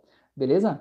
A Carol perguntou: a auto-hipnose feita enquanto dormimos fica no subconsciente? Porque esses dias dormi fazendo uma hipnose para dormir, estava na reprodução automática. Fiz as 80, até algumas que não precisava. Pois é, Carol. É, mal não faz, tá, Carol? Fica de boa, fica tranquila, não tem nenhuma auto-hipnose lá que vai te prejudicar, né? Você fazer elas na reprodução automática não tem problema. É, eu acredito que você fazer auto-hipnose acordada e consciente, ela tem um resultado mais efetivo, mais duradouro do que você fazer ela dormindo certo? Agora, se você me perguntar assim, Rafael, melhor eu fazer uma auto-hipnose dormindo ou não fazer? É melhor você fazer dormindo do que não fazer. A auto-hipnose é melhor você fazer de qualquer jeito do que você não fazer, né? Porque não tem contraindicação, não tem mal que vai te fazer. Ela vai te ajudar a se sentir é, mais, mais livre, né? Mais preparada, assim, né? Mais em paz com você mesma, tá bom? Então, é muito importante você é, entender como é que funciona, né? esse, esse processo aí da, da auto-hipnose. Então, assim, mal não vai fazer. As sugestões podem ter ficado no teu subconsciente, podem estar te ajudando a se sentir mais empoderada, mais feliz, mais tranquila? Podem, né? Podem. Agora, elas vão necessariamente estar aí é, tendo todo o potencial que elas podem ter de transformação na tua vida porque você fez enquanto estava dormindo? Provavelmente não, entendeu? Então não tem problema, deixa rodar aí, não dá nada, relaxa, não, não tem problema não, tá bom? Não sei se isso responde a tua pergunta, Carol, espero que, que tenha respondido, tá bom? Beleza? O John falou no seu tempo, Rafael, se ficar para a próxima live, estarei nela para aprender contigo. Ah, beleza, pode deixar o atendimento online para a próxima. Valeu, John. Então vamos deixar agendado já que na quinta-feira que vem, então, às 21h36 da noite, a gente vai falar sobre atendimento online, tá bom? Beleza? E eu já quero compartilhar com vocês uma coisa muito linda aqui, que é a próxima live, sabe qual é a live, qual é o número dela? Quando eu lanço as lives, aqui eu não coloco o número, aqui eu só vou fazendo. Mas eu pego as lives daqui e ponho lá no Spotify. E lá no Spotify eu coloco uma numeração, live 1, live 2, live 3. Sabe qual é a próxima? A próxima é a live de número 100. Olha essa coisa mais querida, que númerozinho mais lindo, hein? Então, na live de número 100, nós vamos falar então sobre atendimento online. Já está agendado meu compromisso com você aí, John. Vamos falar sobre isso, o que é importante a gente saber, sentir, observar, né? Até vou trazer um material diferente aqui, né, mais elaborado para a gente falar sobre atendimento online na nossa live de número 100, tá bom? Eu já adianto para vocês que a gente vai falar sobre gratidão também na próxima live, tá bom? É, porque eu acho que é um sentimento muito importante da gente falar sobre isso. Mas a gente vai começar então com atendimento online na live de número 100. Já tem outras lives que eu fiz aí que estão fora da ordem. Por exemplo, na, a live da quinta passada, que foi o curso, né, o mini curso de hipnose conversacional, foi uma live também e ela não está na conta, porque eu acho que é um curso, né? É diferente da pegada dessa live aqui, beleza? Belezura, vamos lá. O César falou, legal, muito obrigado mais uma vez, muito bom. Valeu, valeu. O John falou gratidão. Gente, então agradeço demais a atenção de vocês. Quero fazer aquele convite final para vocês fazerem os meus cursos de hipnose clínica, hipnose clássica, hipnose conversacional, aplicada à terapia. Eu tenho um mini curso gratuito e eu tenho um convite aqui para vocês para entrarem no curso é, profundo, né? O curso muito mais aprofundado é, e, profissional mesmo de hipnose conversacional aplicada à terapia. A Cíntia, que está aqui na live, ela já está lá nesse nosso grupo de alunos, né? Entendendo que não é só um curso, mas é uma comunidade que a gente está criando, né? Vai ter aulas ao vivo, vai ter a minha mentoria aí no grupo, né? E se você não sabe o que é hipnose conversacional terapêutica, ainda vai assistir o mini curso que eu dei na quinta passada, vai assistir a live que eu fiz na sexta passada, com atendimento ao vivo de duas pessoas ali, né? Porque quem sabe faz ao vivo, né? Tem que ser no olho do furacão, assim, para ver que a coisa acontece, né? É mais ou menos isso. Então vai lá fazer e se você sentir o chamado, sentir que esse é o momento para você ajudar a transformar a vida das pessoas, seja profissionalmente, ou seja, melhorar os teus relacionamentos, melhorar a vida das pessoas próximas, familiares, Vem comigo nessa jornada, vai ser um prazer ter você aqui comigo, tá bom? Aqui na descrição desse vídeo tem o link para você participar do grupo, para você assistir o mini curso, para você comprar o curso completo, caso você queira participar comigo, vai ser um prazer ter você comigo nessa jornada, tá bom?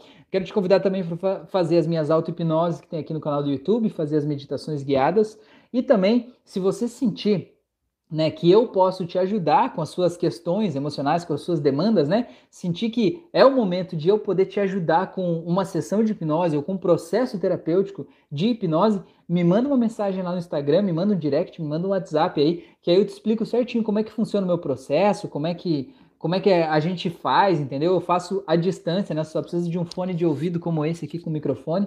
E aí você faz aí da tua casa, deita, relaxa eu te guio nesse processo terapêutico que a distância tem a mesma eficácia que o processo presencial, tá bom? Já atendi muitas pessoas, já fiz várias transformações de vidas incríveis, e lá no meu Instagram tem vários depoimentos bem legais aí de pessoas maravilhosas que tiveram a gentileza de me permitir tocar na vida das pessoas, né? Eu acho isso muito legal, eu realmente amo fazer o que eu faço. E se você sentir que eu posso te ajudar a resolver essas questões que você se você já estiver pronto para resolver, me manda uma mensagem lá que vai ser um prazer te guiar nesse processo, tá bom? Grande abraço a todos vocês, se cuidem, tenham uma semana linda, maravilhosa, durmam bem, durmam com, com os anjinhos, tá? Tenham um sonho maravilhoso, tá bom? E entendam que não importa qual a imagem que vocês têm de vocês mesmos, ela não é a verdade. Ela é apenas uma imagem que pode ser mudada, que pode ser editada, que pode ser manipulada. Você não é só o que você pensa que você é. Você é muito mais do que isso. Então, eu deixo vocês com essa pergunta agora. Quem você é, afinal de contas? Boa noite.